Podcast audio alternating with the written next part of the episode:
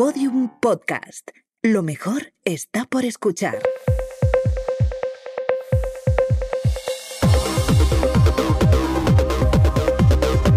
Saldremos mejores con Inés Hernán y Nerea Pérez de las Heras.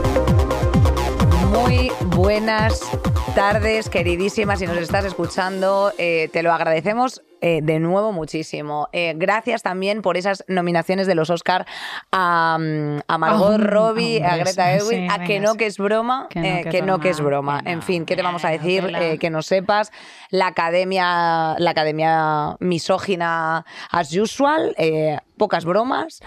Y, y nada más, tía. Eh, yo ya he pasado por los Feroz, yo ya he pasado por eh, los primeras, las primeras jornadas de, del Benidorm Fest eh, y me encuentro perfecta, porque sobre todo no ha ocurrido. Vale, está proyectando. Esto es, esto es el presente bíblico este de que explican las hijas de Felipe que estás tan segura de las cosas que las cuentas como si ya hubieran sucedido. Entonces, yo creo que has manifestado y, y voy a manifestar yo ahora. eh, lo estás escuchando el próximo miércoles. Llevo cero días sin llorar. Ya está. O sea, uno, uno o, o- uno entre uno y cero. Depende entre, de cómo entre acabe. uno y cero. Depende de cómo acabe hoy. Hay Le- noticias que no vamos a. Bueno, hoy tenemos. O sea, tenemos un especial con Tenemos una invitada que vais a flipar. el programa. ¿Por Nos- qué? Porque nos hemos dado cuenta de una cosa, Nerea. Nosotras nos gusta mucho hablar desde aquí, desde Madrid, de otras circunstancias, realidades y sociedades políticas que eh, rodean las distintas comunidades autónomas que marcan este, el nuestro precioso país, pero en muchas ocasiones lo que hay que hacer es remangarse y acercarse a ellas. Así que vamos precisamente a hablar de, para mí, una de las favoritas, una CCAA de las favoritas, que es Galicia. que tiene desde luego de los mejores públicos, la verdad, que son de los, o sea, son los públicos más cálidos y tienen muchísimo aguante y hay muchísima tela que cortar aquí. Cositas del carrusel, ahora las veréis. Cositas fuera del carrusel, que mientras estás, eh, mientras estamos grabando esto, pues han acusado al director Carlos Bermud de abuso sexual, varias Abuso mujeres, un director de cine. Mm, Yo de verdad creo que con este goteo de noticias, a lo mejor administrativamente lo más fácil que se podría hacer es directamente encausarles a todos, ¿no? Eh, Por defecto, y, y luego ir eliminando a los que no, no hayan Y luego violado. que, demo- violado. que demu- que demuestren que no han violado. Exactamente. Creo que, creo que que- puede ser mucho como. O sea, hacerlo al revés, ¿vale? O sea, empezar por de todos culpables hasta que se demuestre lo contrario. Todos como, soy- eh, Todos violadores hasta que se claro. demuestre lo contrario. No te propongo, ¿eh? Propongo, porque chica, el goteo es que ya mm, es que no, no vamos a empezar a contar quiénes no han violado a nadie en, Guau. en un punto. Bueno, pues ahora voy a aprovechar para decir. Mantícora no me gustó tanto. A tomar por culo.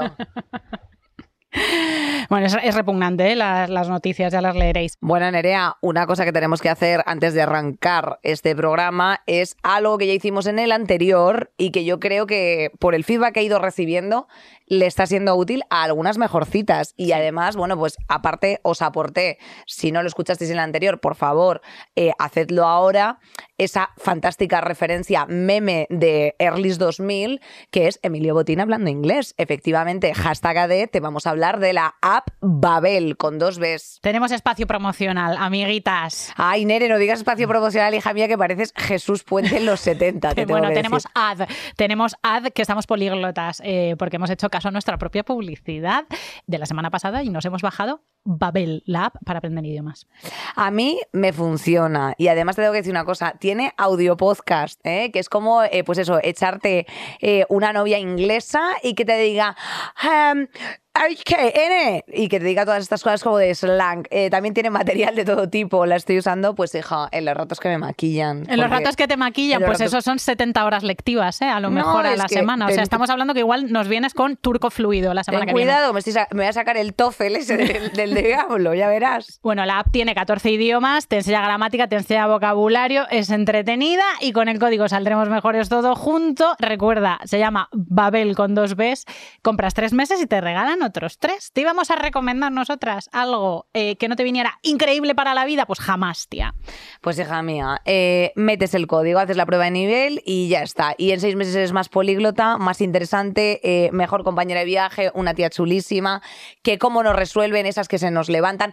Un aplauso para todas las compañeras de viaje ahí en Tailandia, que cogen y hacen las negociaciones en los tuk-tuks en, un inglés perfecto. Para eso te va a valer App Babel con dos Bs. Pa'lante, vamos con el carrusel, prima. lo que ha pasado estos días. Bueno, lo que ha pasado estos días es reducción de la jornada laboral, primeras negociaciones. Atención, atención, calienta que sales porque ya han comenzado las negociaciones por la reducción de la jornada laboral entre el Ministerio de Trabajo, los sindicatos y la patronal. El acuerdo entre PSOE y Sumar incluye el compromiso de que se reduciría en 2024 la jornada laboral máxima de 40 a 38,5 horas a la semana, para pasar en 2025 a 37,5 horas. Esto parece que no, pero va a ayudar mucho a destensar un poco esas, esa conciliación y esa vida personal porque aunque lo, o sea, porque al fin, o al menos para hacer 40 a la semana, Nerea, porque claro, que sean que las legales sean 37 para hacer 40 a la semana. Para hacer 45, efectivamente. Eh, como no sois bobas, pues dos de cada tres españoles apoyan la reducción de, la jornada laboral que plantea el gobierno. no sois bobas. Como no sois bobas, como aunque a veces parece que patin, pero no sois bobas. Eh. Por lo general, estadísticamente no sois bobas. Los que más apoyan esta medida son los jóvenes y el electorado progresista, la peña que está ahí en la vanguardia de la humanidad, eh, pero pero tampoco hay muchísimo rechazo de los partidos de la oposición. Em, yo creo, tía, que es que mm, esto, esto es de cajón, o sea que no tantos trabajos necesitan tantísimas horas, o sea, son los básicos, los de cara al público, que hay que estar ahí, los de cuidados, el, de luz, que es la que me hace las uñas, que necesita las horas que necesita, que son, que son bastantes, y poco más. Yo os, recomiendo leer Trabajos de mierda para profundizar en esto de David Graeber, eh, que es un libro muy deprimente, pero muy bueno, que te hace la pregunta pregunta incomodísima de si tu trabajo tiene algún sentido eh, para la sociedad o que si por el contrario, spoiler es esto, eh, si estamos tan sometidas al chantaje trabajo-renta, o sea que si no trabajas no comes, pues que hay que tener a todo el mundo absurdamente ocupado, aunque no haga falta, y además con mucha sensación de miedo y esclavitud. Es esto el Y efectivamente, cuando te respondas, pues te darás cuenta de que hay algunas horas inútiles en, en la que en España además somos especialmente aficionados en esto de que no te puedes levantar de la silla en una hora determinada y, y tendemos mucho a la eh, sobrecarga personal.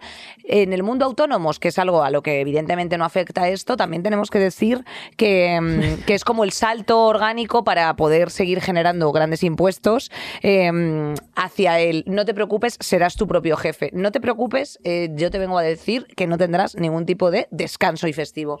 O sea que también eh, para todas las autónomas que nos estáis escuchando, amigas, tenéis que poneros horarios, aunque sea para vosotras mismas.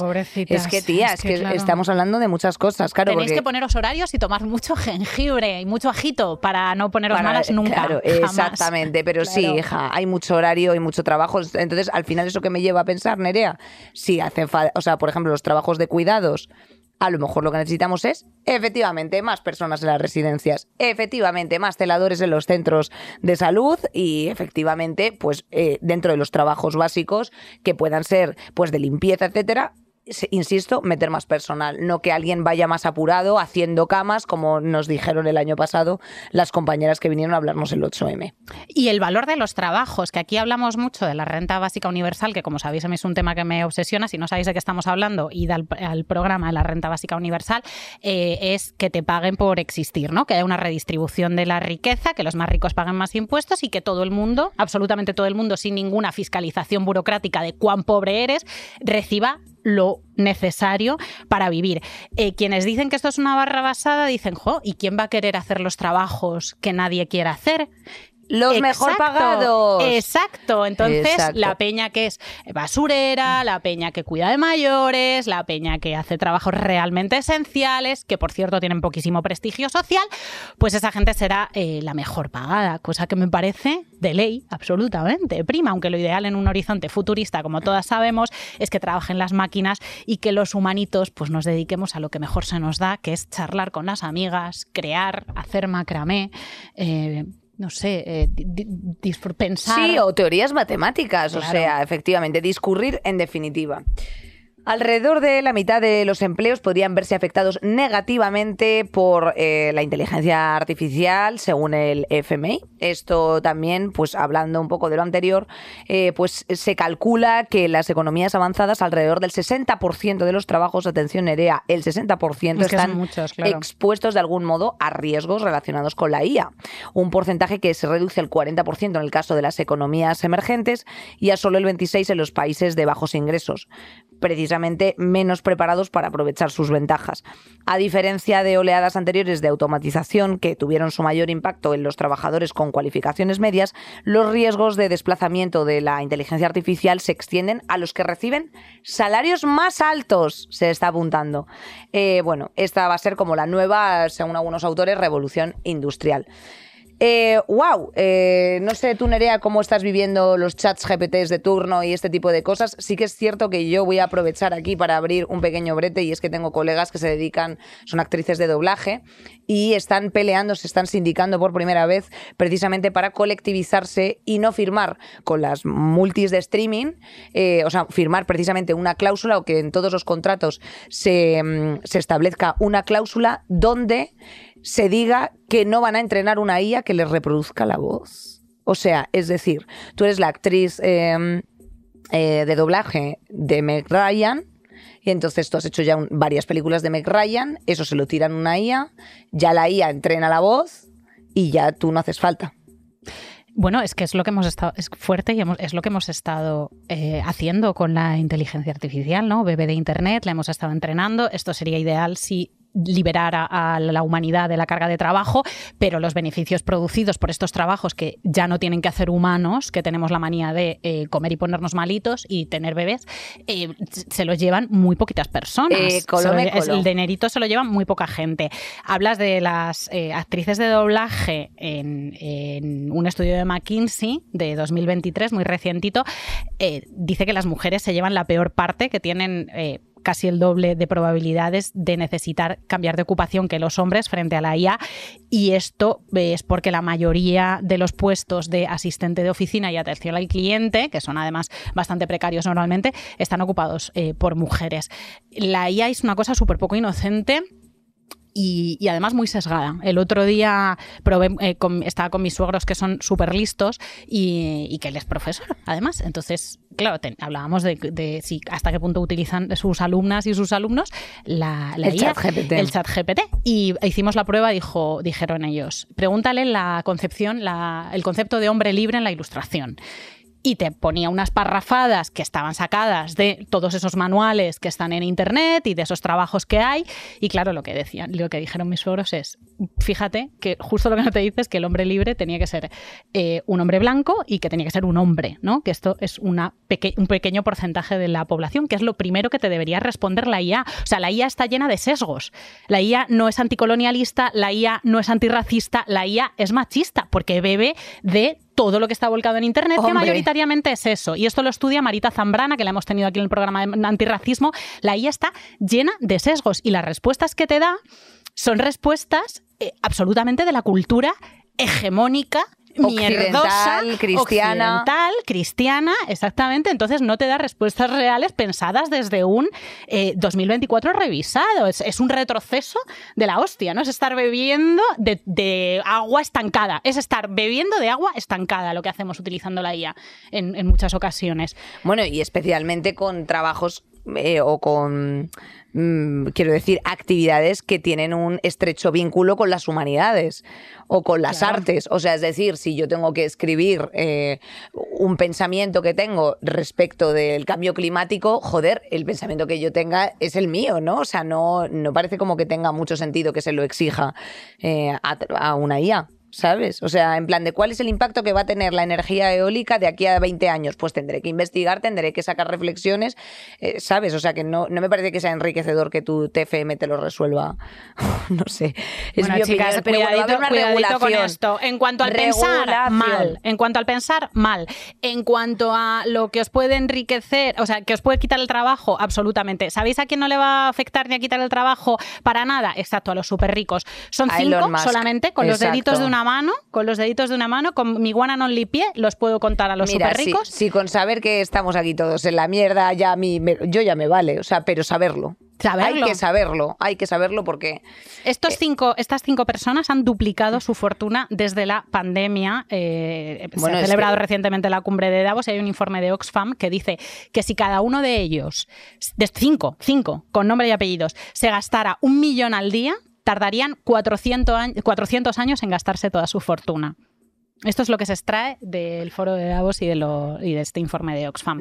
¿Cómo se te queda el cuerpo, Primica? Pues se me queda fatal porque sobre todo la regulación de esto que estábamos hablando, de estas desigualdades eh, y de las que pueden provocar también la IA, eh, tampoco te creas tú que son muy esperanzadoras. Se pretende desde el Parlamento Europeo presentar una ley que diseñe el contener riesgos, eh, mm, o, sea, o sea, se advierte de los riesgos que contiene y precisamente se quieren evitar los efectos eh, discriminatorios, aprovechando el poder innovador. Pero eh, hay muchos desacuerdos. Claro. Todas estas personas que tú dices, los cinco más ricos del mundo, pues hombre, también se dedican a repartir los euros a los países más ricos del mundo que disuadan el apoyo a este tipo de normativas. Entonces, eh, bueno, eh, al final que los eh, sistemas de inteligencia artificial sean supervisados por personas interviene bastante, pero eh, estos resultados perjudiciales ya se está viendo porque por lo visto ya se empiezan a entrenar algunos, algunas inteligencias artificiales que ya están sabiendo controlar otras máquinas. O sea, ya hay como máquinas más listas que las propias máquinas y por supuesto que nosotros hace ya un rato. Entonces, eh, bueno, pues en esas estamos, Nerea. Qué bien. ¿Nos libra esto de la ansiedad? De ninguna de las maneras, sobre todo si eres una tía. Hay unas desigualdades tremendas en el consumo de ansiolíticos. Ah. Un 27% de las mujeres, eh, según un estudio de la Universidad del País Vasco, eh, los consume desde, flipa tío con este dato, desde los 17 años. tío. Oh, wow. Las tías desde los 17 años. Em, según los investigadores, o sea, son un 24% de las chicas frente a un 15% de los chicos. Que Es- también es me parece una barbaridad, ¿eh? O sea, me parece una Una- barbaridad. eh, que o sea, el 15% chavales de los este chicos es una absoluta barbaridad, pero bueno, es un 10% de diferencia, es otro escalón y otra brecha ¿Y más. cuál es la causa, Nerea? Eh, mm, malestar psíquico eh, que proviene, si la brecha de género es grande, el- eh, se infiere que el, malestar físico, que el malestar psíquico proviene de la discriminación material y de las violencias pues, eh, simbólicas y de las violencias físicas que, que describen estas chicas. Yo creo, y esto no, no, he podido leer el estudio completo, pero es algo como un poco de, de cajón por el tratamiento del sistema sanitario a las mujeres, y es que se estoy convencida de que se recetan con muchísima más manga ancha ansiolíticos y psicofármacos en general a las mujeres que a los hombres. O sea, cuando te dicen, eh, hay Es poquísimos la estudios histeria, sobre... O sea, la nueva histeria, eh, la, la nueva moda, de, en vez de decir eres histérica, toma cariño, eh, un lorazepam. y te estás tranquilita. Eh, la, la brecha sanitaria, y aquí lo, lo hemos hablado 500 veces, la brecha sanitaria con las mujeres es brutal. Hay poquísimos estudios sobre endometriosis, por ejemplo, que se ha empezado a hablar de ella Correcto. ahora. Esto te destroza la olla, es una enfermedad dolorosísima, ¿no? El, eh, las depresiones posparto, es que son miles de cosas que tienen que ver con la brecha Bueno, de género. aparte que nosotras estamos, o sea, eh, claro, o sea, todos los desajustes hormonales que se te producen a lo largo de un mes no son los mismos que los que tiene un hombre. O sea, eso es una realidad. Eh, entonces, bueno, eh, pues sí, y creo que las redes sociales, fíjate, la digital, la era de Sí. digital eh, y toda la revolución, la nueva revolución industrial, como decían en la IA, también creo que es otro de los factores que atraviesa frontalmente a los chavales más jóvenes. Porque, claro, ahí sí que ya es, o sea, ya hay cero unidades de responsabilidad en, en la emisión de contenidos. Esto es una realidad. Eh, yo creo que ya hay cosas que no hacen ni gracia, pero ahí están circulando. eh, hay, nada, tía, no hay responsabilidad. Es muy complejo la denuncia o la regulación porque todas estas empresas están residiendo en eh, lugares extranjeros que no se pueden limitar de la misma forma. O sea, a no ser que te conviertas en China, eh, no se pueden, son ilimitables. Y claro, las comparativas, tía, eso es una cosa que va inherente al ser humano. O sea, lo llevamos en el ADN genético, ¿sabes? Mm. Entonces, mm, bueno, pues eso yo creo que todavía agudiza más que la peña se pille unos, unas depresiones de caballo de cada, cada vez de forma más prematura y un futuro incierto, 17 porque años, la generación Z y las que le, que le prosiguen, ¿no? Son generaciones que están muy vinculadas precisamente a todas las catástrofes que, que no paran de repetirse, ¿no? O sea, eh, no solamente las pandemias mundiales, sino eh, la emergencia climática cada vez más agudizada, eh, no hay futuro, no tenemos curro, no tenemos casa. No vamos a tener agua potable. no vamos a tener agua ¿Qué va a potable, entonces claro, la peña, tía, yo ya, o sea, tú imagínate crecer con eso, tía, es que yo lo entiendo, o sea, no ¿Qué es- son las pastillas, tía? Frente a esto, todo esto que estás mencionando son problemas colectivos, reales, tangibles, de me quedo sin trabajo, agua, recursos básicos, sanidad y tal, eh, y psíquicos son todo pro- problemas estructurales. Y las pastillas que son soluciones individuales. Eh, Correcto. Soluciones individuales para problemas estructurales. Muchísima manga ancha a la hora de recetar, muy poquito cuidado en la pública hacia la salud mental. Yo zampodiazepanes que da gloria, el de 5 miligramos ya, os digo que no me hace nada, porque las benzodiazepinas se va desarrollando tolerancia. Y quien me lo recetó, que me vio solamente una vez y nunca más, pues ni me vio, porque estaba tecleando en, la, en su ordenador, su pequeño ordenador del, del ambulatorio, y me lo recetó Lollipop. en eh, 45 segundos, quizá. Como, me- como decía Totequín, eh, las, eh, las pastillas o me las compro legales o me las compro ilegales, pero las acabo consumiendo. Algo así venía a decir una frase. Es que esto es, esto es tremendo. Bueno, Nerea, eh, a ver si vemos un poquito, un pequeño agujero de luz, un flotador, un pellet sin destrozar, una amalgama de pellets que nos eche un cable en este programa, que se viene, ya te lo voy diciendo, calentito, miña terra galega. El tema del día.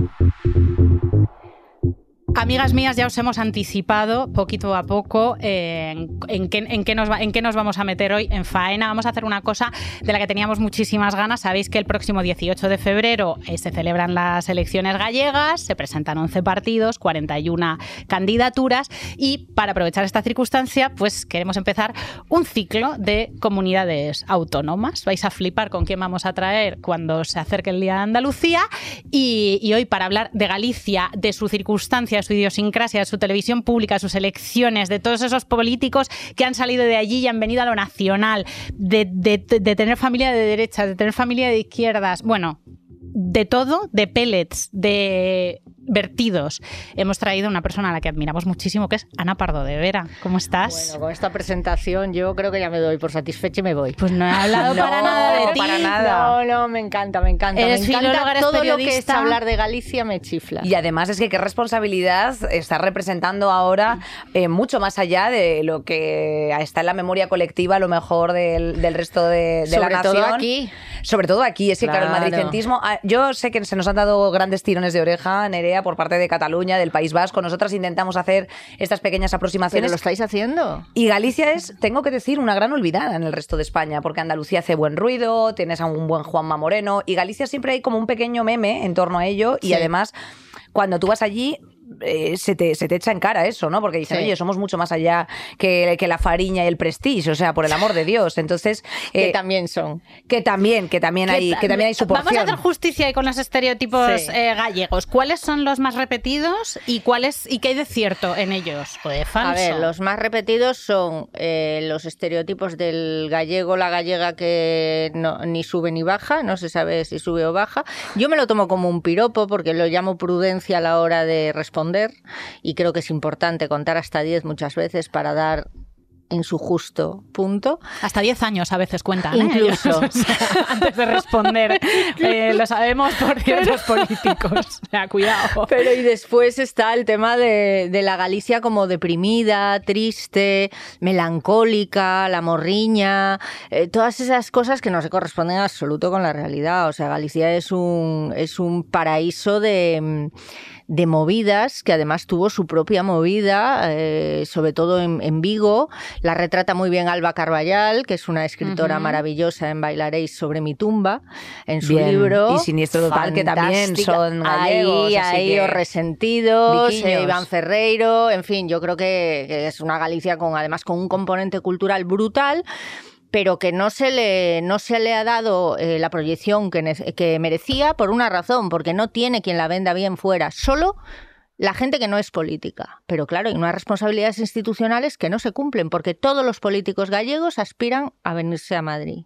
Así, ¿eh? O los sea, del poder, sí, sí, sí. sí. y- Muchísimos y- lo y consiguen. ¿Y qué pasa con Y las muchísimo lo consiguen, empezando por el innombrable dictador asqueroso que salió de Galicia, que mató a tanta gente, que dejó Galicia hecho un erial y que solo la quería para volver al Pazo de Meirás, por fin reconquistado por la democracia. Ahí va mi madre. Eh, eh. Ahí es- es- Lo es- digo, pero, pero llena de... Vamos. es una deep- Comienzo. Mira que teníamos expectativas contigo, pero es que ya están cumplidas a los Deep, Deep tres minutos. Galician, ¿eh? es que también mola Sí, mucho porque sí. nosotros somos un poco soltada a los perros porque me he escapado, o sea, ha salido ella aquí eh, tremenda. Eh, Ana, una Me pregunta. emociono, me emociono. Hablabas de, la, de que no hay, mm, bueno, como un buen marketing de cara al exterior fuera de Galicia. Mm, Los que somos un poco conocedores, pues de, de las diversas eh, provincias y hemos tenido la oportunidad de trabajar allí o de estar en contacto con sus gentes, tenemos desde luego otra perspectiva muy distinta. Eh, ¿Los chavales quieren salir y las chavalas quieren salir de Galicia? Yo creo que no quieren, pero les pasa como a mí. Tienen que salir.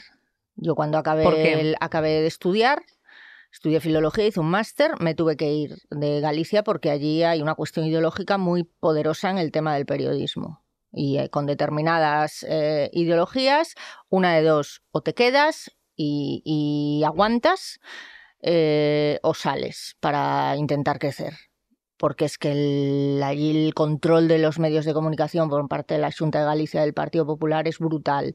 No solo de los medios públicos, sino también de los privados. Las subvenciones son escandalosas. Escandalosas. No digo más que antes de irse, eh, de venirse Feijó para Madrid como presidente nacional del PP, regó los medios gallegos, algunos de Madrid, para asegurarse una buena acogida. Es el, es el absoluto rey de la manipulación mediática. Y eso se hace, entiendo, con dinero público o Con dinero público de la Junta de Galicia, con dinero de ¿Y eso de se puede hacer o es prevaricación? Se puede O hacer porque malversación las, de fondos. las leyes son muy, como Laxas. sabéis, las leyes son muy laxas en el tema de la publicidad institucional. Y entonces lo puedes hacer. Lo puedes hacer por vía fomentemos el gallego, que no fomentan, al revés. Eh, fomentemos pues campañas de, de- de cualquier cosa de propaganda institucional, se hincha dinero, o sin más se hincha dinero. Sin Qué- más. Qué interesante esta herencia que estás hablando, eh, Pepera, de, Galicia. Sí. Eh, porque siendo sus gentes precisamente eh, obreras trabajadoras muy defensoras de, de lo identitario, del gallego, Sí, de, eso es de- verdad, sí. de pazos, de, o sea, bueno, no tanto de pazos, sino como de, de pequeños pueblos mm, muy comunitarios, por otro lado. Sí. ¿Qué está ocurriendo? O sea, ¿por qué hay ese pulso y ese músculo? eh, los pepero? ayuntamientos son de izquierdas y la, y la autonomía es de derechas. Claro. Es que es, extra- es bastante... Es- Los- las claro. Principales ciudades están gobernadas por, la, por la izquierda. ¿eh? ya sea el, el PSDG, PSOE, o sea el BNG. Eh, después el, el rural está dominado por el Partido Popular.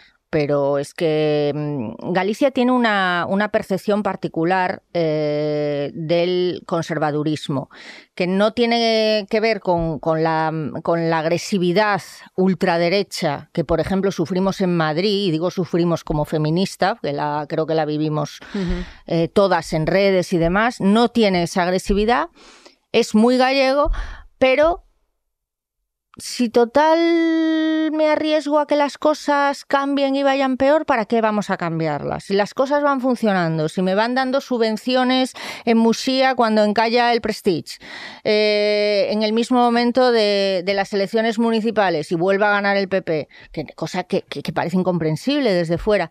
¿Para qué las vamos a cambiar si a lo mejor me arriesgo a que no? Galicia es una, es una comunidad que ha sufrido muchísimo, muchísimo. El tema de la, de la emigración, se fue todo el mundo y, y no, no, no concibe el- en el sector rural, que además es, es un sector muy envejecido, no concibe el cambio, es conservador.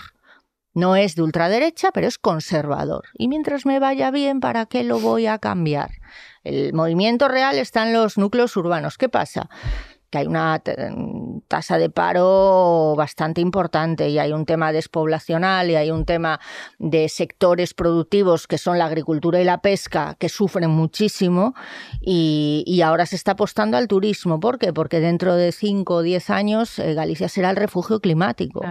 Pero eso, es, eso se controla. Y los parques eólicos, que esa es la otra, la otra pata de, de nuestras presuntas inversiones y riquezas según la Junta de Galicia. Presuntas, Presu- Inés, por favor. que estamos hablando de los mayores. Presuntas. que estamos hablando Que estamos hablando de los mayores. venga.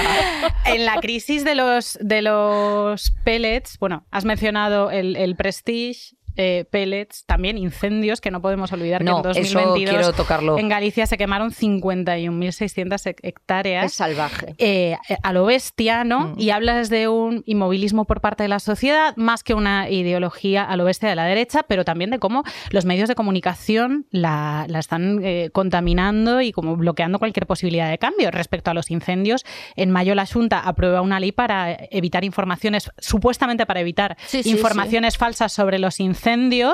El Colegio de Periodistas Gallego, que tiene curro claro por delante, decía que esta norma puede ser interpretada como una limitación a la libertad de información al apuntar implícitamente a la, admi- a la administración Claro. como única fuente autorizada. Esto es gravísimo. Claro, o Es sea, gravísimo, pero allí hemos eh, se ha normalizado el, el tema del control de por parte del poder, por parte del gobierno.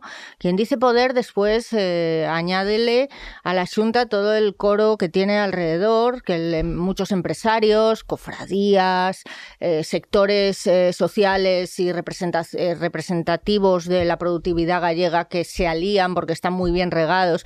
El, el PP funciona con subvenciones en Galicia.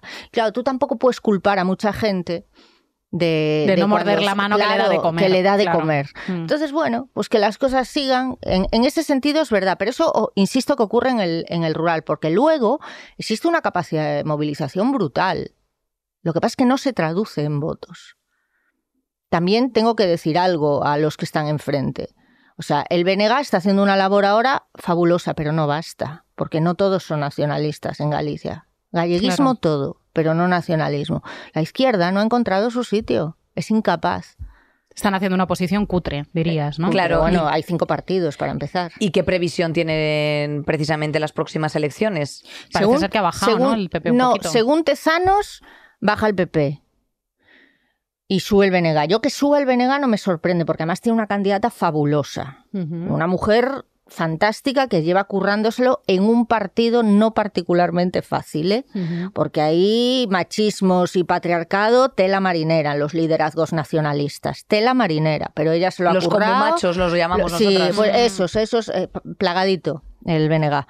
Pero ha sabido hacerlo además con una lucidez que, que ha, que ha atraído a votante de izquierda, no necesariamente nacionalista, que es lo que ha ocurrido también con Bildu en Euskadi y con Esquerra en sus mejores tiempos, que ahora está por está el independentismo catalán está por definirse. eh, es lo que ha pasado, es lo mismo. Pero el PSDG, otro campo de nabos, que no deja prosperar a las mujeres, que siempre son los mismos líderes reciclados, y luego toda la división, Sumar, Podemos, otro partido que ha surgido de un antiguo líder del, del PSDG, esa gente no va a tener representación casi con toda probabilidad, pero ese voto se pierde.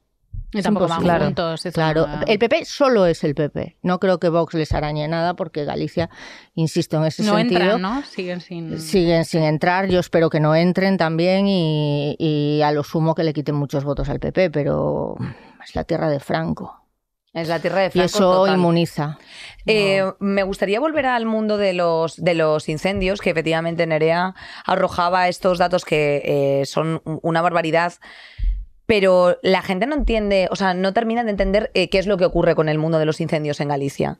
O sea, eh, se habla de que si hay algunos que son provocados, de que son contenidos, de que su- eh, alguien apaga un cigarro. ¿Nos lo puedes explicar? Porque no lo entendemos. Es un negocio el, el tema de los incendios por un lado y, y es un O sea, que negocio... son provocados. A veces sí, porque, como os digo, el, el sector inmobiliario siempre va por delante, los fondos buitres siempre van por delante, los fondos de inversión, etcétera, etcétera.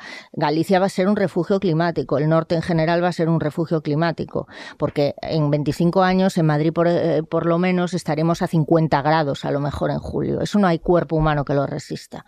Y Galicia tiene, una tiene unas temperaturas que sigue manteniendo, pese al cambio climático, porque llueve menos, que se, que se han convertido en un lujo.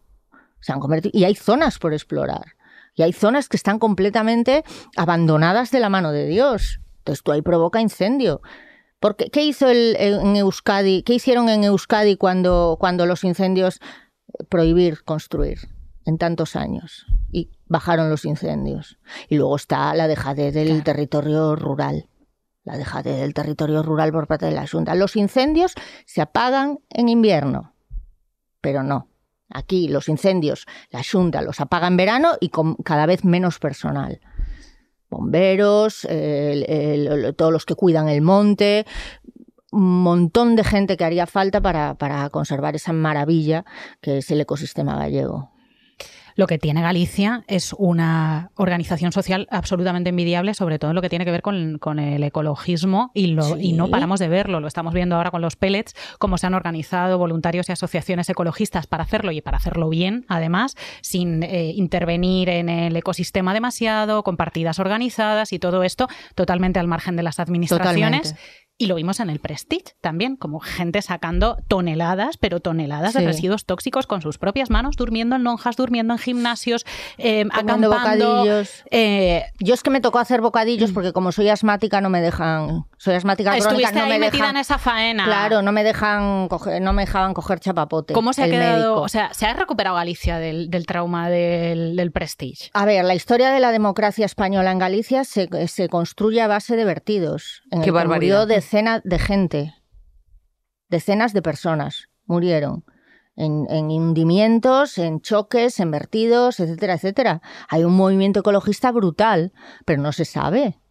No se sabe. Es que yo viendo la serie Fariña o leyendo el, el- Mm. el libro Fariña de Nacho Carretero, la gente me decía, pero ¿cómo es posible que haya pasado eso en Galicia y no nos enteremos? Y dije, y es una, y es una película, es una serie, y es un libro. Ahí no está recogido ni la mitad. Es que se enterraban a jóvenes muchos todas las semanas. Y ahora viene un señor que era íntimo de uno de esos narcos gallegos a decirnos que quiere ser presidente del gobierno. Eso solo ocurre en España. Eso solo ocurre en España. Y yo he enterrado amigos. Algunos se ahorcaron en la cárcel porque eran incapaces de dejar la adicción de la heroína cuando ya se metió la heroína. Y ahora seguimos teniendo narcotráfico, pero ya no son narcos gallegos. Entonces ya no está romantizado. La Fiscalía General advertía el otro día, cuidado con Galicia. Está la droga entrando a saco. Y ¿De eso dónde no es esos posible de? Colombia, la- Colombia la mayoría. Eso no es posible sin la connivencia de la corrupción institucional. Está podrida. Es imposible pasar esa droga y montar esa droga y traspasarla a España y Europa si no hay funcionarios comprados. Que eso ocurría con los narcos gallegos, pero como tenían ese halo un poco de héroes y demás, Sí, un poco callaron. Pablo Escobarescos, ¿no? Claro, Sí. de te construyo el club de fútbol. O, a- o me reúno con el presidente de la Junta en Portugal, con Gerardo Fernández Albor, para a ver cómo negociamos esto. O financio a AP.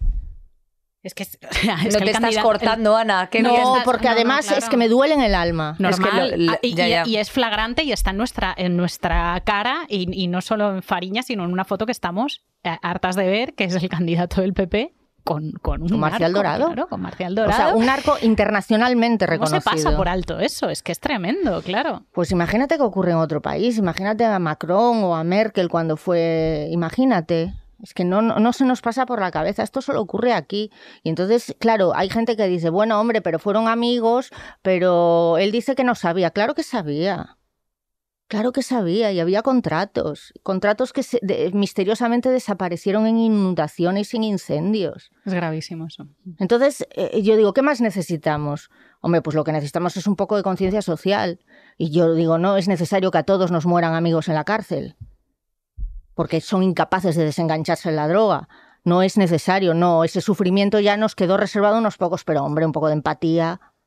No se habla nada de esto que estás No. contando. O sea, la, la herencia del- de la plaga, del horror de la, de la droga, en No. Galicia se habla poquísimo. Se habla Parece que poco está y- y- olvidado. Y, mal. Y, se- y insisto en la romantización del, del fenómeno.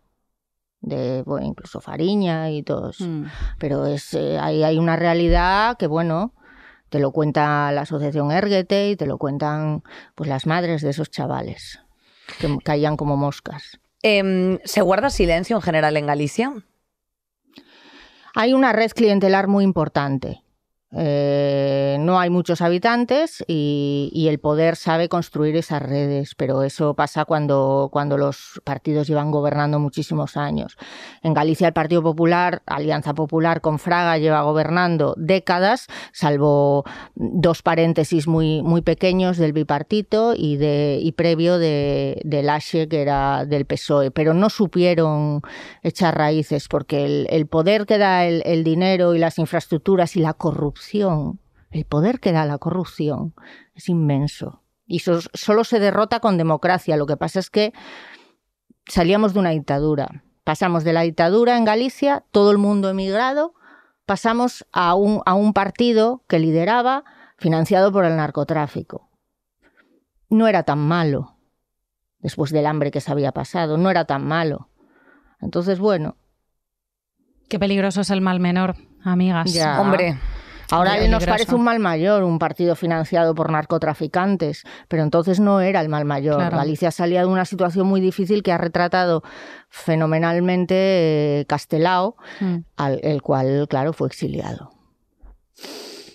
Wow. Hablando de pasta eh, des- desviada de la, de la Junta, eh, hay un, un dato que hemos encontrado y nos ha dejado el cuerpo regular, que es que la sanidad pública gallega eh, pagará 800.000 euros a sacerdotes por acompañar a enfermos en hospitales y darles la extrema unción. Esa es otra. Es que ¿Qué, qué pasa con la, claro, qué pasa con la frente, religión? Otro, frente. Es que, la no, lle- religión. como si- es que no llegamos a rueda, es que no llegamos es a que no Feijóo, llegamos- es no, que, bueno, como- Rueda es que la poco tiene que decir remangada porque es- es el, el- bueno, ha sido siempre el acompañante en la sombra de, de Feijó, pero, pero el tema de la religión, y yo que- diría que no es exclusivo de Galicia, eh, pero está muy presente. Está muy presente, ya lo creo. Yo de pequeña tenía que ir a los aniversarios de la muerte escriba de Balaguer, en Lugo capital. Era el acontecimiento de la capital de la provincia. Y allá que me iba. Me acuerdo que el primer día que probé un porro, me fui al, a eso y me quedé dormida en el hombro de mi madre. Bueno, al menos. Bueno, muchas cosas juntas. Es lo que pasó. menos también, al menos Claro. ibas ciega, pero es claro. que, claro, al menos eh, aquello era horroroso, pero es que era un acto social. Entonces, cuando hablan de la, de la religión como tradición, yo digo, mira, Aquí está, se nota, se es la forma de aprisionar a la gente. está recibiendo Bueno. pa- panoja eh, en los, hospitales. Y aprovecho Es que- precisamente para mencionar el, eh, los docus estos que tiene Gonzo, precisamente Sí, hablando de todas las sí. agresiones. eh, bueno, pues de los maristas y de los jesuitas y de, y de todas las denuncias que se intentaban elevar y que hacían y se disolvían. Se han disuelto en- en otras muchas eh, provincias. Pero especialmente. Pero estas inundaciones pero, pero especial- que- que pero en Galicia también ocurre. o No, sea, no, era, o sea, el perro se ha comido los deberes, Claro, es bastante no, no, alucinante. es- es- pero ah, es Mm. increíble, pero además dices, "Ah, bueno, vale, no, hombre, pero esto normalizas la corrupción, como normalizamos la ultraderecha, normalizamos la corrupción, y si normalizas la corrupción a la gente deja de parecerle importante.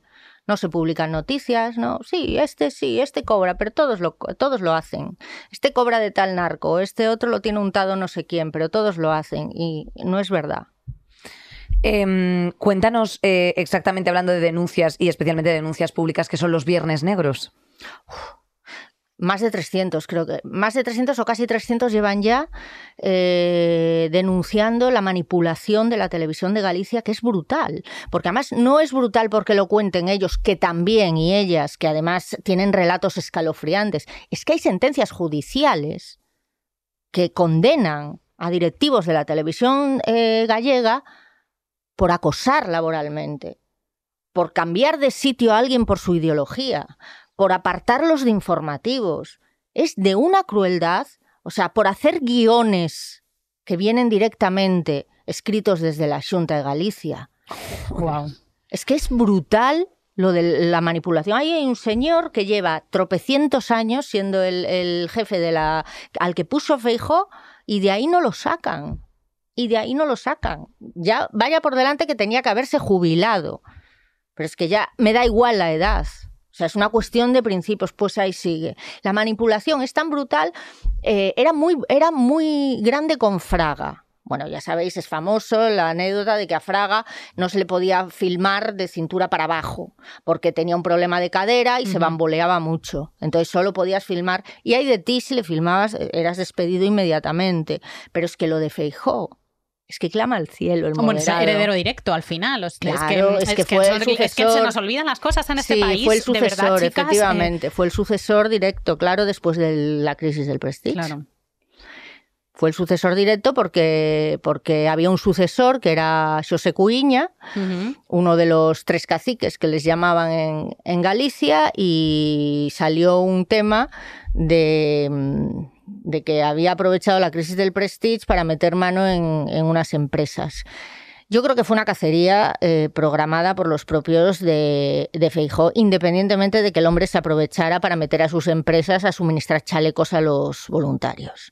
Wow. Esto está pasando con los pellets también. claro. Bueno, esta es la, masca- los la los mascarilla, también nos quiere. El, el caso Claro. mascarillas, en Madrid hermanos. tenemos la mascarilla también. Pues eso, Claro. es que siempre hay alguien dispuesto a, a sacar tajada de la desgracia. Eso es la corrupción. Pero ahora hoy está Pero- pasando también con esas empresas sí, que sí. son eh, concesionarias eh, tradicionales del PP que van cuando hay cámaras a limpiar pellets y cuando no, pues nada. Está pasando todo el Eso rato, es que- también en la, la televisión gallega. Va a grabar cuando están ahí, están 10 minutos, hacen que recogen y se vuelven. Y luego queda toda la tarea para los voluntarios, benditos voluntarios. Galicia se ha organizado bien porque sus instituciones no responden. Y no culpo solo a, y no culpo a la mayoría de ayuntamientos porque no tienen los medios para semejante salvajada de, de invasión de, porquería Mm. Sino a la Junta, a la Junta de Galicia. Pero ya lo hicieron. Es, es que no, eh, o sea, lo de los pellets no, no es de la misma gravedad que lo del Prestige, porque fue, aquello fue terrible. La fauna y la flora, como, como murieron salvajemente. Esto es más gradual, este tipo de contaminación, pero es igualmente contaminante. Pero la reacción es calcadita.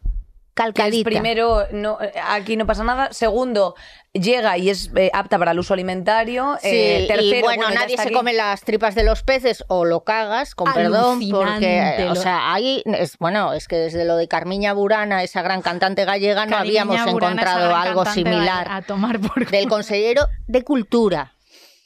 Tendremos a Carmiña Burana, esa gran cantante. Ese es el nivel. Y luego te viene el consejero Domar a decirte Fortuna que la gente no se come las tripas del pescado. Digo yo, como que no, las de las gambas todas. Y que además se caga. Que lo que, por donde... Que todo el mundo sabe cómo funciona un sistema digestivo, vino a decir.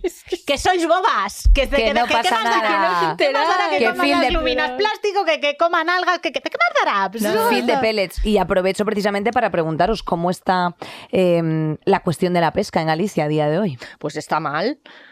Está mal porque cada vez hay menos pescado para, para más, para más eh, trabajadores. Y está muy mal. Y el reparto en Europa no les, no les satisface en absoluto. Es que se lo están cargando todo. Es que los pescadores están en pie de guerra. Llevan mucho tiempo, no solo por los pellets. Que encima ahora dicen, bueno, ahora nadie se va a comer el pescado porque tiene bolitas de plástico. Y ellos dicen, no, bolitas de plástico tienen todos ya. Todos los peces del mar, de cualquier mar, están cargados de plástico. Eso ha salido en todos los estudios. Y nos perjudican, por cierto, según un estudio de Harvard, más a las mujeres el tema de los plásticos para el tema de la reproducción y demás.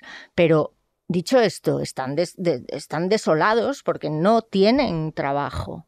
O sea, no cuidamos el mar. Y encima vienen... El, el- el otro día lo decía Ana Pontón en una entrevista. La Junta de las ingenierías eólicas, porque toda su obsesión es instalar parques eólicos. Todos estamos a favor de la, de la energía alternativa, de la energía sostenible. Pero claro, si le vas a quitar la pesca, porque si algo nos ha demostrado esos parques eólicos en Portugal, es que donde se ponen, y los quieren poner en el mar, no hay peces.